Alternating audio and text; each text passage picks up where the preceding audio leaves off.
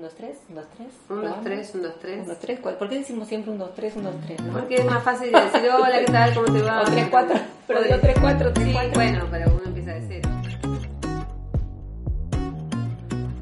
Hola, soy Leticia Arienti, fundadora y directora de School of Styling, y quiero darte la bienvenida a este podcast donde semana a semana charlaremos con emprendedoras sobre temas que te inspiren y ayuden a transitar este camino de emprender en eventos.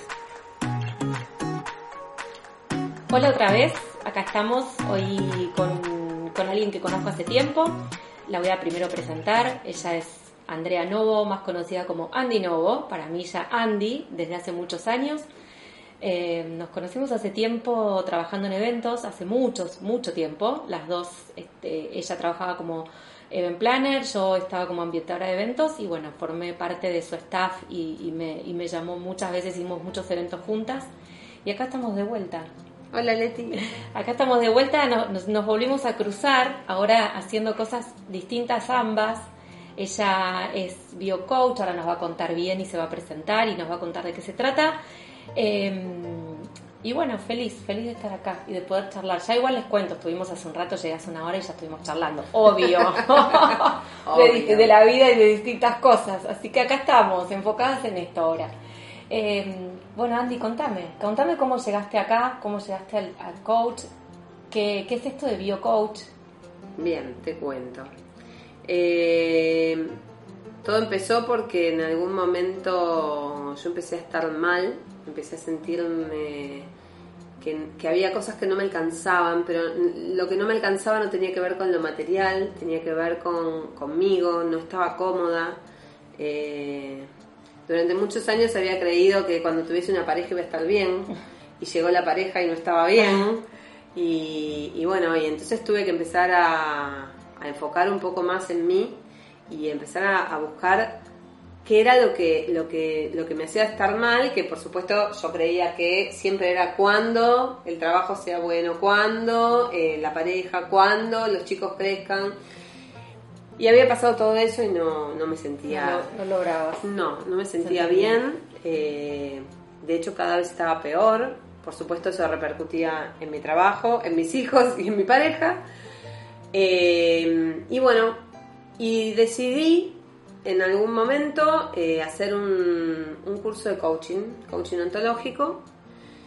Eh, me daba mucho miedo ver con quién me metía, tenía miedo, ¿viste? Bueno, uno tiene miedo de todo. Y bueno, nada, finalmente, eh, como, como suele suceder, apareció una persona así de la nada, que era un compañero de mi colegio que se dedicaban a esto, tiene una consultora. Y bueno, nada, tuve una entrevista con él, me parecieron muy serios, ya el hecho de haberlos conocido, de que fueran al mismo colegio y todo, me daba como un poco más de De tranquilidad. confianza. Y ellos hacían un, un curso que no era un cursito de dos meses, porque también eso me daba, ¿no? Digo, bueno, un cursito de dos meses, si fuese tan sencillo, yo no estaría así, ¿no?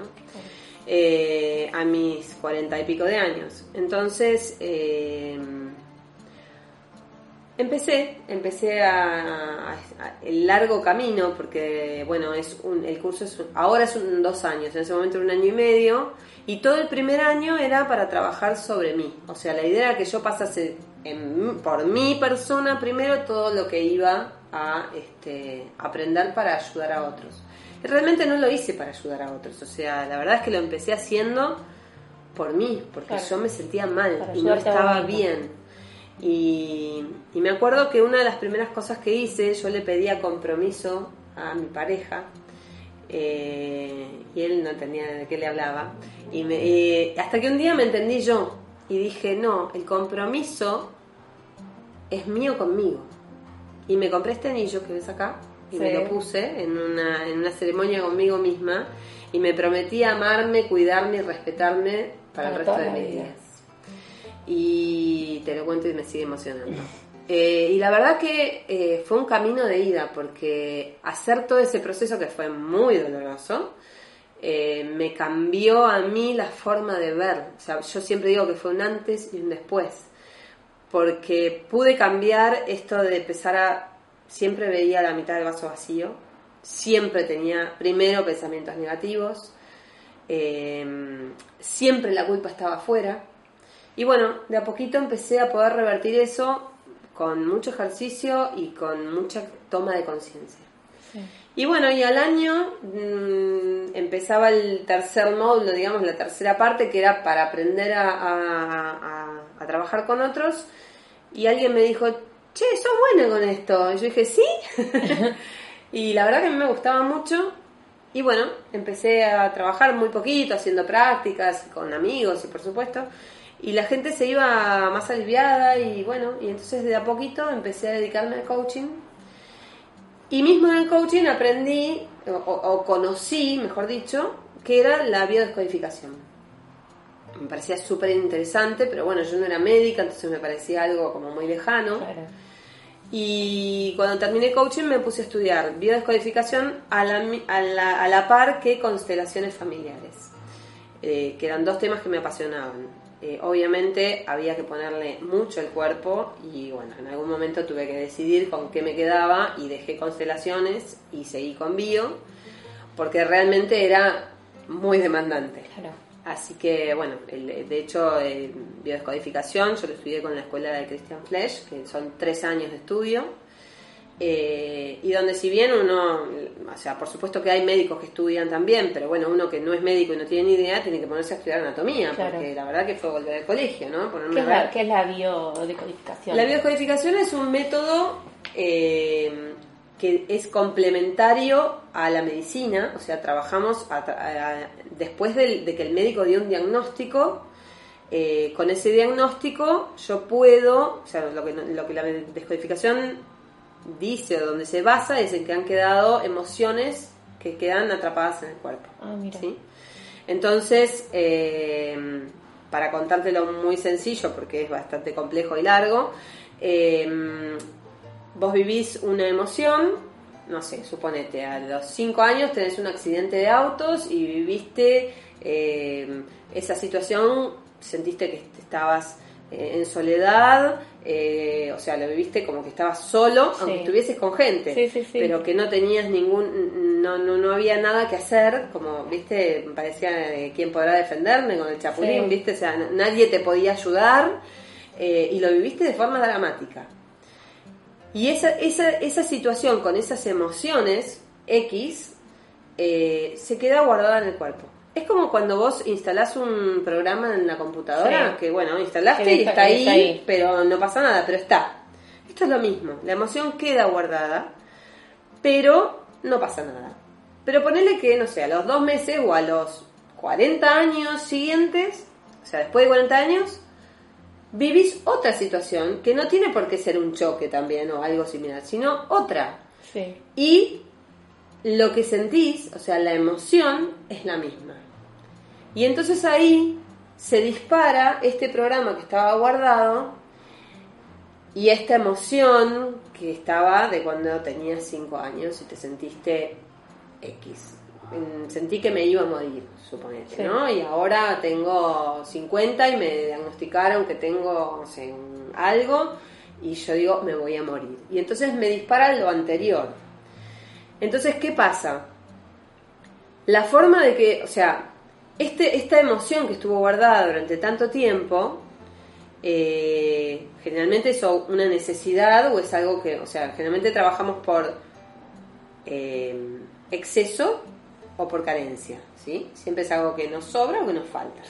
Entonces, esa necesidad del cuerpo, ya sea para por de más o por de menos, tiene una, lógica biológica en mi cuerpo, ¿sí? Entonces, por ejemplo, no sé, yo perdí un hijo, ¿sí?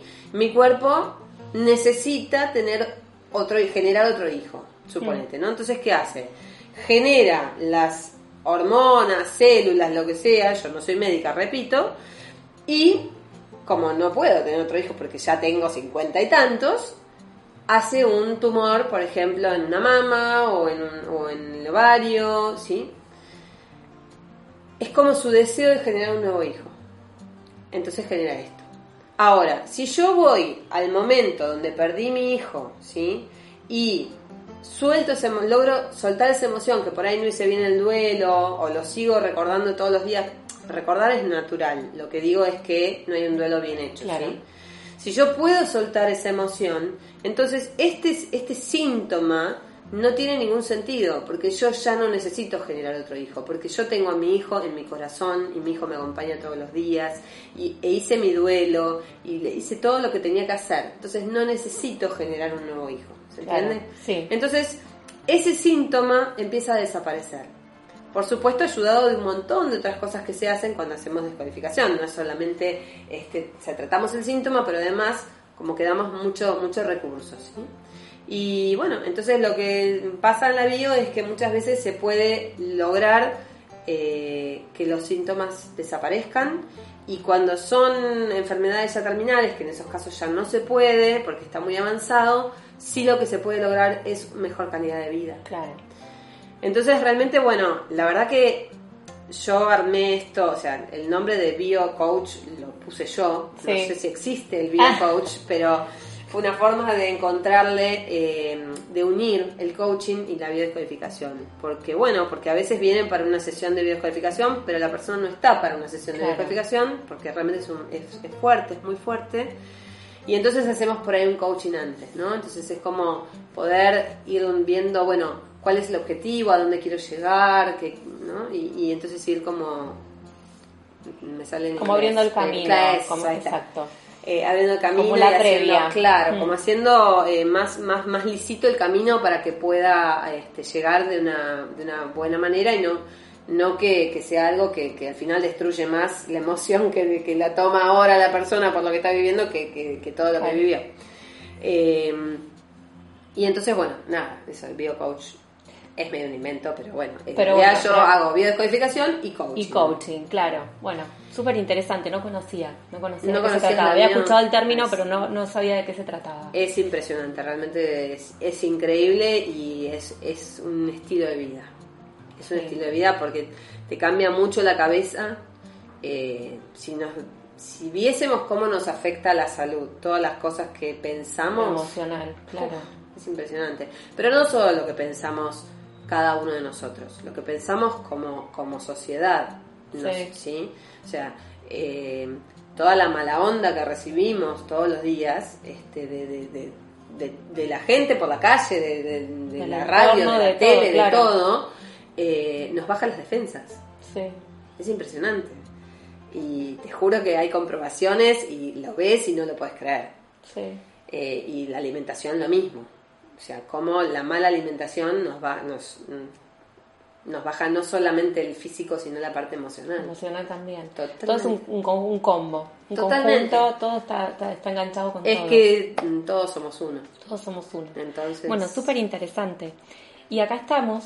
eh, bueno, espero que, que, que les haya que les haya este que haya sido servido, claro, no, totalmente, pero digo, quizás muchas no conocían esto de qué se trataba la, la biodescodificación. Eh, y ahora vamos a entrar en un tema que es muy recurrente en los workshops en, o cuando me cruzo con emprendedoras y demás, que obviamente está enganchado a todo esto. Por eso, desde ya cuando hablábamos con Andy y veíamos qué temas podíamos por lo menos arrancar, porque espero que este sea el primero de, de muchos podcasts, eh, es esto de, a ver, la, la pregunta que, o las preguntas con las que me encuentro mucho es, ¿cómo puedo iniciar mi emprendimiento? ¿Cómo puedo, eh, yo tengo mi emprendimiento, pero también tengo mi trabajo en relación de dependencia que no lo puedo dejar? porque por lo que sea, en general viene muy, muy relacionado a causas económicas, Eh, pero no lo puedo dejar, entonces ¿cómo hago para crecer en mi emprendimiento, para dejar mi relación de, de- en, en- en mi trabajo en relación de dependencia? Eh, y también cuando inicio, o, o- o muchas otras que dicen, no, yo lo intenté, pero no funcionó y tuve que volver a trabajar en relación de dependencia. No funcionó y por ahí no funcionó en un lapso de tres meses, cuatro meses, seis meses, y ya están- se está volviendo a trabajar en relación de dependencia. Entonces, ¿por dónde arrancamos con todo este Mira, tema? eh, a medida que vos ibas Va hablando... para largo. Sí, sí, no.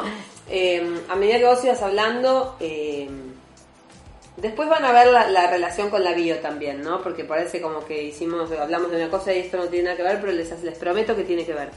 Eh, cuando tengo eh, claro que quiero emprender, por ahí son como, se me ocurre que uno podría hacerse algunas preguntas, ¿no? La primera es si realmente quiero hacer esto, ¿sí? Y cuando digo realmente quiero hacer esto, tengo que empezar a ver todos los pros, los contras y todas las cosas que, obviamente, en cada tarea hay cosas que no nos gustan, ¿no? Exacto. Y si es eso lo que tengo ganas de hacer. Eh, y después es como, desde lo emocional, es eh, primero ponerle la intención y segundo también analizar los miedos, porque a veces muy rápidamente decimos, ay, yo no tengo miedo a nada. Y en realidad, atrás de otras cosas, ¿sí? Aparecen los miedos, como por ejemplo, atrás, la, atrás de la desconfianza, ¿no? Claro. Entonces es el miedo a si lo voy a poder hacer bien, si estoy capacitada, si, qué sé yo, hay un montón de, de- de- de cosas que, que- que uno podría este, temer. Y entonces, bueno, es como una vez que chequeo todo eso y veo si realmente tengo esta, esta si esto es realmente lo que quiero, la intención y la confianza. La confianza parecería como un, algo así, una nebulosa, ¿no? ¿Qué es la confianza? Es fácil hablar de la confianza en uno mismo, no es tan fácil obtenerla. Pero la confianza en la que yo me- me estoy refiriendo ahora no es la confianza en uno, eh, sino es en confiar que cuando uno realmente quiere algo mucho, lo desea con muchas ganas, eh, el universo conspira para que esto suceda. Y esto no lo dije yo, he sacado del libro del Sí. alquimista, ¿sí? Pero, pero estoy eh, convencidísima. Eh, y no estoy convencida nada más de, de la idea, sino que lo he puesto en práctica. Y, y entonces cuando yo decidí salirme de este eh, trabajo donde estaba bien, hacía lo que me gustaba y estaba Sí. contenta, eh, fue porque realmente había un deseo mío de eh, empezar a poder atender a más gente, ayudar a más gente, ayudarme a mí, porque cuando uno sana, otro sana, bah, no, yo no sano a nadie, la persona se sana, Sí. pero digamos que en, el- en este intercambio eh, nos sanamos los dos, Claro. ¿sí? Y, la ayuda viene para los dos lados. Por esto que te decía antes, que todos somos uno y bueno, entonces este, entonces es como que el hecho de empezar a, a- a- a ver las señales que habían para mí, que fue por ejemplo que una persona me dijera, mira, tengo el consultorio libre los lunes, si tenés ganas, este, eh, pero ¿cuánto me va a salir? No, arreglamos. Vos- yo lo que quiero es que vos te lances, que, que- porque ya estás para esto, dale, podés ayudar a mucha gente, estaría buenísimo. Dale, arreglamos el número que a vos te puede. Después, cuando te vaya bien, me pagas más. Y esto es como que para a mí me dio eh, el empujón, ¿no? Decir, Claro. bueno, encontré un consultorio que no me va a salir mucha plata, este, tenía algunos pacientes, pocos, este, y esta misma persona me empezó a mandar pacientes y después otras personas me empezaron a mandar pacientes y es como que se empezó a armar, pero no les estoy hablando de, de, de años. Yo empecé con esto hace tres meses nada más, o sea, Eh, en esto en exclusiva. Claro, en- que sí. te lan- que lanzaste a, que me a lancé full. con esto tres meses. Eh, y ya tripliqué la gente en el consultorio. Claro. Y no porque yo haya puesto un aviso en ningún lado, porque en realidad no, no es algo que uno pueda... Sí, se puede, pero digamos, no es lo mismo. Más en este momento, estoy, además del consultorio, estoy teniendo mi casa y no quiero que entre cualquiera a mi casa, con lo cual la gente que viene es toda gente recomendada. Claro. Y, y nada, y fue esto, ¿no? El confiar en que este era el camino, este era el- el- el- esta era mi tarea y tenía que ver además con mi misión en la vida. Claro. Y entonces el confiar de que lo que yo estaba haciendo era lo que para lo que había venido, era lo que tenía que hacer, claramente me abrió un montón de puertas, porque cuando uno ama lo que hace, este es esto, ¿no? También contagia un poco el, no sé, el, amor por lo que hace y entonces, bueno, de alguna manera la gente empieza a recibir también ese mensaje eh, y empiezan a ver que lo que haces lo haces bien o lo haces de una manera con amor y entonces te empiezan a recomendar. Eh, y realmente es, es, es ese paso que es tan difícil, ¿por qué? Porque estamos pensando que es difícil. Entonces, Claro. Ya, ya nos ponemos la, la primer traba. Totalmente. Entonces, la, la primer traba de muchas que debemos tener, pero bueno, la ya nos estamos es poniendo. Es difícil. Bueno, yo cuando empecé con todo mi trabajo de coaching, a mí me prohibieron decir es difícil. Ah, Porque yo decía dos palabras y decía, pero es difícil. Claro. Y, pero es difícil. Ah, claro, pero es difícil. Pero es difícil. Claro, entonces digo, bueno, y yo es algo que les digo mucho a mis pacientes. Esa muletilla, esa que tenés ya incorporada, que ni te das cuenta que la decís, no la digas. Busca, busca, otra.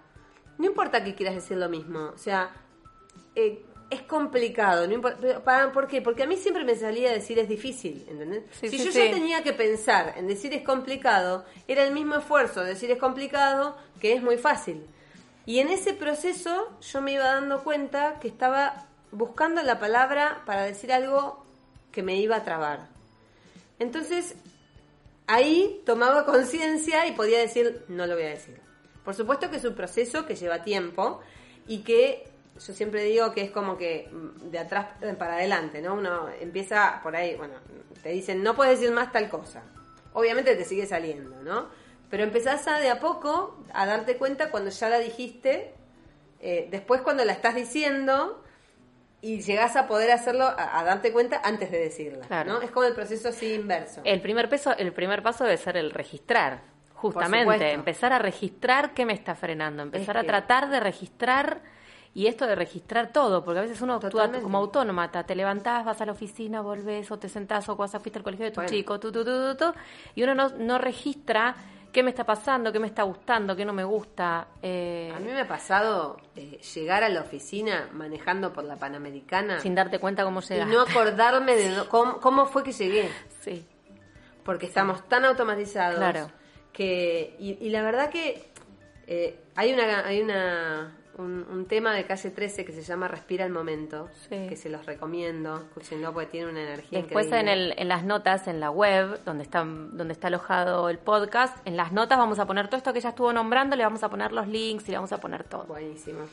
Eh, y el otro día en un taller empecé con ese tema, eh, que además empieza despacito pero te lleva súper arriba, y la gente me decía, pero esto es una meditación por supuesto, meditación es todo aquello donde yo esté presente, prestando atención y así tomando conciencia de mi cuerpo y de, lo que me pasa y de lo que hago y de lo que siento.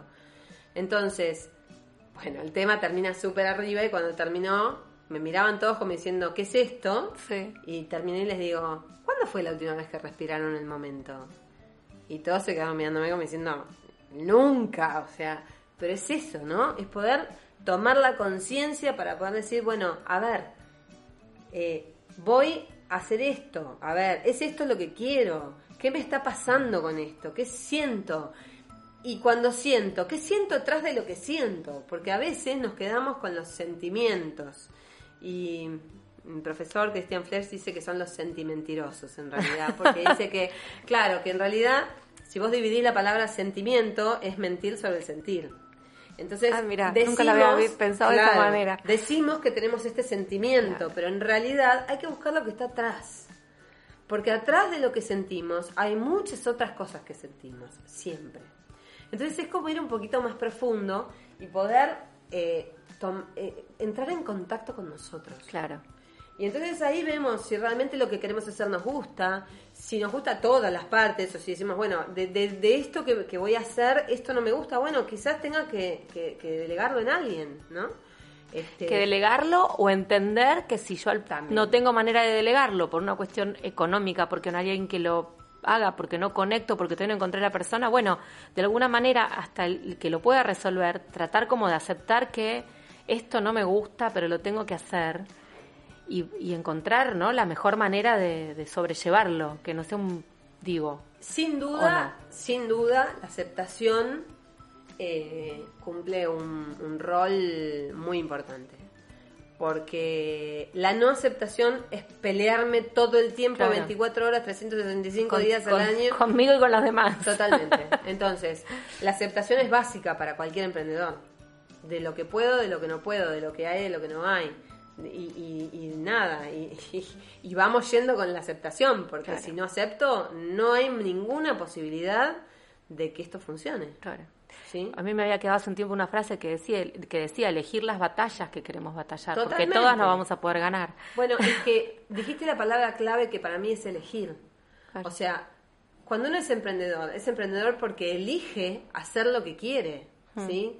Por lo- yo no conocí emprendedores que hagan cosas que no quieran. O sea, no sé, eh, por ahí vos sí, pero yo no, no. Siempre conocí gente que, que, que realmente ama lo que hace y se nota.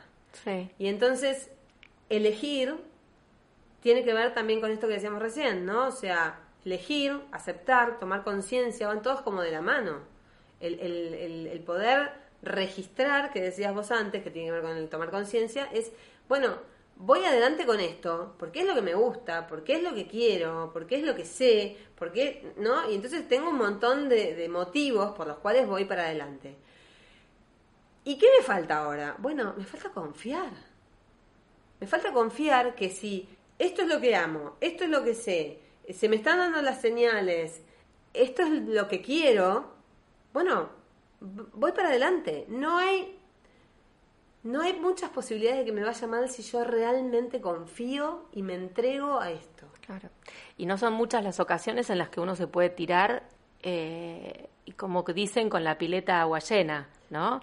Y por lo general es general es, ver, claro. Si, si te pasa eso es genial. Es lo ideal, pero convengamos que no, no creo que sea como la...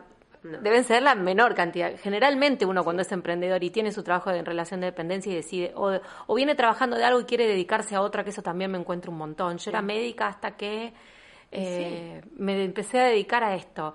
Y, mm, y bueno, un poco, un poco esto, que también cómo preparo, un eh, desde ya no, esto con, que estamos hablando con Andy, es, es desde esta pata tan importante que tiene que ver con lo emocional y con lo interno, pero también está bueno, una vez que yo ya me decidí a emprender y avanzar y logré tomar esta confianza y demás, es también preparar un poquito la pileta, ¿no? Como yo digo, la pintura de verano. Bueno, ¿qué tengo que hacer desde el punto de vista del negocio para preparar mi negocio? Y no salir y decir, bueno, si me sale veo cómo lo resuelvo, si me viene un cliente veo de qué manera le contesto.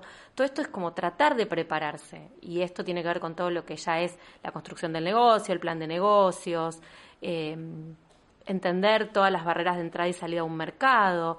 Pero bueno, Sí, claramente el hecho de que uno eh, tenga en cuenta la emoción o su emocionalidad no quiere decir que tenga que ir desprovisto de, de herramientas. exacto. Este, por supuesto que todo eso es necesario y, y las dos cosas eh, van juntas. y permanentemente. Permanentemente, sí. Siempre porque también tenemos- tengo que ir registrando qué me pasa Claro. a medida que voy avanzando. Exacto.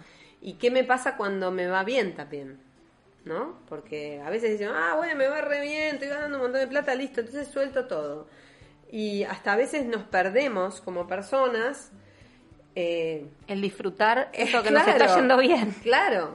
Porque no, porque tengo que trabajar. Y entonces eh, llegamos al punto donde lo que era un hobby termina siendo una, algo pesado porque ahora es mi obligación. Y me parece que si hay algo que es fundamental es no perder el disfrute, porque eh, la vida está hecha para disfrutar. No, no, no. Nos han enseñado otra cosa. Este, yo que soy más grande que vos, este, tengo la, la, la escuela de que, viste, la vida se viene Sí. al sacrificio y a sufrir. Este, Y la bueno, mujer creo que encima todavía mu- muchas más cargas. Totalmente. Entonces de, me parece de no que- disfrutar y de, y de atender a tu marido y, y atender a tus hijos. Y, esa era toda tu y que- vida Y antes. que está buenísimo si eso te da placer. Si es lo que te gusta y elegís. supuesto, Si es lo que exacto. elegís. Entonces, si lo elegís, te, te gusta y lo elegís, está bárbaro. Nadie, o sea, yo no. Si hay algo que por suerte aprendí es a no, a no juzgar a lo que le pasa al Exacto. otro. Eh, y creo que la vida pasa más por sentir qué me pasa a mí que lo que le pasa a los demás. Entonces, eh, es esto, es el disfrute constante, es el goce, y, y realmente si uno, lo deben haber visto por montones de lugares que dicen que el trabajo no es trabajo cuando uno hace lo que ama, ¿no? Exacto. Este, entonces, si realmente uno puede estar en ese lugar, que ojalá podamos estar todos, eh, la vida se ve distinta. Se ve con otros ojos. Se levanta uno con otra Ni hablar. con otras ganas Totalmente. de hacer todo. ¿Viste la- la- el, el bajón del domingo? Sí. Yo no, No, lo tengo. yo tampoco. No lo tengo, porque realmente yo, eh, o sea, disfruto del sábado y domingo y el lunes, un, de- un dato. Yo los lunes no atiendo. está bueno. Los lunes a la mañana no atiendo, porque el lunes a la mañana es como un momento donde uno necesita organizarse Sí. después del fin de semana, necesita reorganizarse. Y la verdad que para llegar a ser emprendedor es justamente para que uno pueda manejar esas Exacto. cosas. Entonces, ¿para qué me voy a poner pacientes el lunes a las 8 de la mañana, que mi casa es un lío? Que vas a salir corriendo, que vas a- Claro, no tiene sentido. Ya te levantaste con la pata izquierda. y entonces le encontré la vuelta y dije, yo los lunes a la mañana no atiendo. Entonces, Me levanto temprano, pero a la hora que necesito, o sea, no necesito si estuve cansada porque el fin de semana, no sé, tuve una fiesta o algo, puedo descansar, eh, puedo prepararme también para estar disponible Claro. para mis pacientes, ¿no? O sea, como que eh, está todo de la mano, no es solamente para, para pasarla mejor o para limpiar, es porque también tiene que ver con mi trabajo. Sí, con, con estar, con prepararse uno mismo para y predisponerse para, para eso. Totalmente. Y hay una, una, una frase que también a mí me quedó hace mucho tiempo, que uno se escuda en, o por ejemplo, cuando yo trabajaba en relación de dependencia, decía, no, yo no elegí trabajo, yo no, yo elegí, yo quis- a mí me encantaría trabajar eh, como emprendedora, pero, pero bueno, no, no lo puedo hacer. El no elegir también es una manera de elegir. Cuando yo no decido hacer, ser lo que quiero hacer y elegir el camino que quiero, estoy eligiendo no hacerlo. ¿No? Totalmente. Y además hay otra cosa. El universo no escucha el no. Así que ojo con lo que piden, con las, las frases que empiezan con no. Ah, mira. Porque sí, porque ¿qué pasa? Si yo en vez de decir no me en, vez de decir quiero estar sana, digo no me quiero enfermar, el universo escucha me quiero enfermar. Ah, mira. Si yo en vez de decir quiero tener mi negocio de tal cosa, digo no quiero que me vaya mal, sí, escucha quiero Escucha, que me vaya, que me vaya mal. mal. Entonces ojo, ojo con los Ojo con lo- pedidos. con lo que pedimos. Totalmente, sí, sí, sí. Bueno, entonces, con todo esto, todo lo que lo que nos estuviste contando y, y espero abriendo abriendo la, no sé, los ojos, no, abriendo las emociones o o, a- o a ver, o ayudando como disparadores, a ver Sí, si a alguien quizás se le disparó disparó algo que, que, que pueda servir. Eh, ¿Tenés identificado qué es lo que más te gusta de tu de tu emprendimiento actual y qué es lo que delegarías con total cariño y amor en cuanto puedas? No, sabes que mm, delegar no delegaría nada porque, bueno, primero, sí, lo único que podría delegar sería tener a alguien que tome los turnos, pero la verdad que no es algo que me sea, no, no me complica la No te vida. complica la vida. No, para nada. Este, el resto es como que tengo que estar yo. Pero la primera pregunta era ¿Qué, mm, qué es lo que no? ¿Qué es lo que es lo que más te ¿Qué es lo que gusta, y qué es lo que no te gusta tanto? Y me gusta, me encanta, me encanta cuando, cuando veo que la gente entra de una manera al consultorio y se va de otra. O sea, eh, aunque ellos no lo noten, aunque ellos no me lo digan, yo me doy cuenta. Claro. Entonces, eh, cuando una persona entra eh, mal, sintiéndose mal, ya sea físicamente o anímicamente, y se puede ir eh, esperanzada, ¿no? Aunque sea, ya cambió algo, ya, ya hay un cambio, y eso me parece que para mí es como un objetivo, que la persona entre de una manera y se vaya de otra. Sí. Eh, y después, bueno, obviamente que hay montones de, de- de cosas que, o sea, en cada, cada caso es distinto, porque esto justamente lo que tiene es que eh, no es algo que se pueda este, comoditizar, sino que es algo que, bueno, o sea, cada persona siente, aunque tengan lo mismo, siente distinto. Siente diferente, totalmente. Y, y entonces es un desafío cada sesión y, y yo lo siento que es como un... Es como si yo, yo entro a la, a la sesión como si estuviera surfeando una ola, ¿viste? La sensación como de que voy haciendo ese equilibrio y voy para acá y voy para allá y voy viendo por dónde, hasta que en algún momento Le encontrás, engancha la... claro. Sí. Y, y bueno, y, y a través de esto también he aprendido mucho a confiar en, en lo que hago, porque al principio me pasaba que entraba una persona a sesión y decía, ay, no sé qué hacer, Claro, y que, que le- y- ay, no le pasa nada, y ay, no la voy a poder ayudar, y ay, y nada, me, claro, pero pasaba 20 minutos pensando en mí, ¿entendés? Claro. Que lo que me pasaba a mí en vez de lo que le pasaba a la persona. Y, y hoy, bueno, obviamente esto me lo dio la práctica, ¿sí? Sí. Y, me, y, y por eso es tan importante largarnos a hacer, porque uno va aprendiendo sobre la marcha. Claro. Y entonces hoy yo puedo estar tranquila en una sesión donde no pase nada, donde vea que la persona no entra en la emoción, porque sé que en algún momento va a pasar. Claro. Y bueno, y pero es confiar, no es esto de decir, bueno, voy voy con la ola y voy viendo y en algún momento, bueno, si estoy haciendo bien mi trabajo esto va a suceder. Eh, de esa confianza es de la que hablo cuando Claro. digo confíen y, y- y- y suéltense porque el universo tiene abundancia para todos. No hace falta ni siquiera que nos peleemos entre nosotros. Esto es un concepto que, que es muy profundo y que hay que, nada, hay que desmenuzarlo mucho para poder entrar ahí, ¿no? Pero es como que si nosotros logramos... eh, logramos Estamos escuchando la, la, la- el toc toc de la hora al lado. Sí, la verdad, al lado. Esto es Sí. muy handmade, muy handmade, hecho en casa. Si nosotros logramos poder eh, darnos cuenta que el universo tiene abundancia para todos y entramos en el, en el, en el loop de la abundancia, solamente nos van a llegar cosas buenas. Claro. Bueno, el otro día, mira, sin saberlo, que mira, las casualidades que no deben ser tan casuales, Nunca. que el otro día subí una nota en Instagram que decía Sánchez no te enganches, Sí, que la hablaba un poco de Sí. esto, de no engancharse en cómo maneja el otro su negocio, De hecho- en qué foto sube el otro, qué, qué sé yo, qué foto sube el otro, el problema del otro. De hecho, yo arrobé a una paciente ¿Qué? Ah, mira. con ese tema y entonces como lo vi muy muy clarito, este la arrobé para que lo leyera. Muy clarito y lo pongo, lo, lo siempre trato, va, me gusta algunas cositas escribir, muy simple y cortitas, notitas así, informales, pero me gusta como con un poquito de humor. Sí. Y, y bueno, voy, voy mechando. Y mira, justo ahora salió este tema también. Es que del sí. Sánchez no te enganches. Es que es, es fundamental, es Sí. fundamental porque sabes qué, además sabes qué, que, que como, como para uno, no sé, yo la verdad que esto creo que siempre he sido así. Eh, a mí me gusta que a la gente le vaya bien y no por eso yo tengo que sacar un, un rédito de eso, Claro. ¿entendés? Entonces es como que si yo puedo conectar a dos personas que, que hacen cosas y parecidas o que siento que pueden tener una energía que- común y bueno, y las presento y, y bienvenido sea, ¿no? O sea, me parece que, que ayuda a, a, a co-crear la abundancia no solo para mí, sino para los demás. El dar para recibir también. Sí, pero sin pensar en recibir. Sí. La verdad es que uno no lo hace para El dar por dar. dar por dar, porque la verdad que dar también es maravilloso, Sí. porque te da una satisfacción y, viste, y, y bueno, y de eso me parece que se trata esto, ¿no? Eh, de, de no estar tratando de que el otro, al otro le vaya mal o que el otro no te doy el dato claro, tal cual. Porque no, no voy a compartirte lo que yo averigüé el otro día y lo voy a mantener. ahí, y, bueno, pero bueno, Es que cuando entendemos que cuan- todo lo que, o sea, a ver, somos energía y todo lo que damos nos vuelve. Entonces, si yo soy generoso, me vuelve generosidad.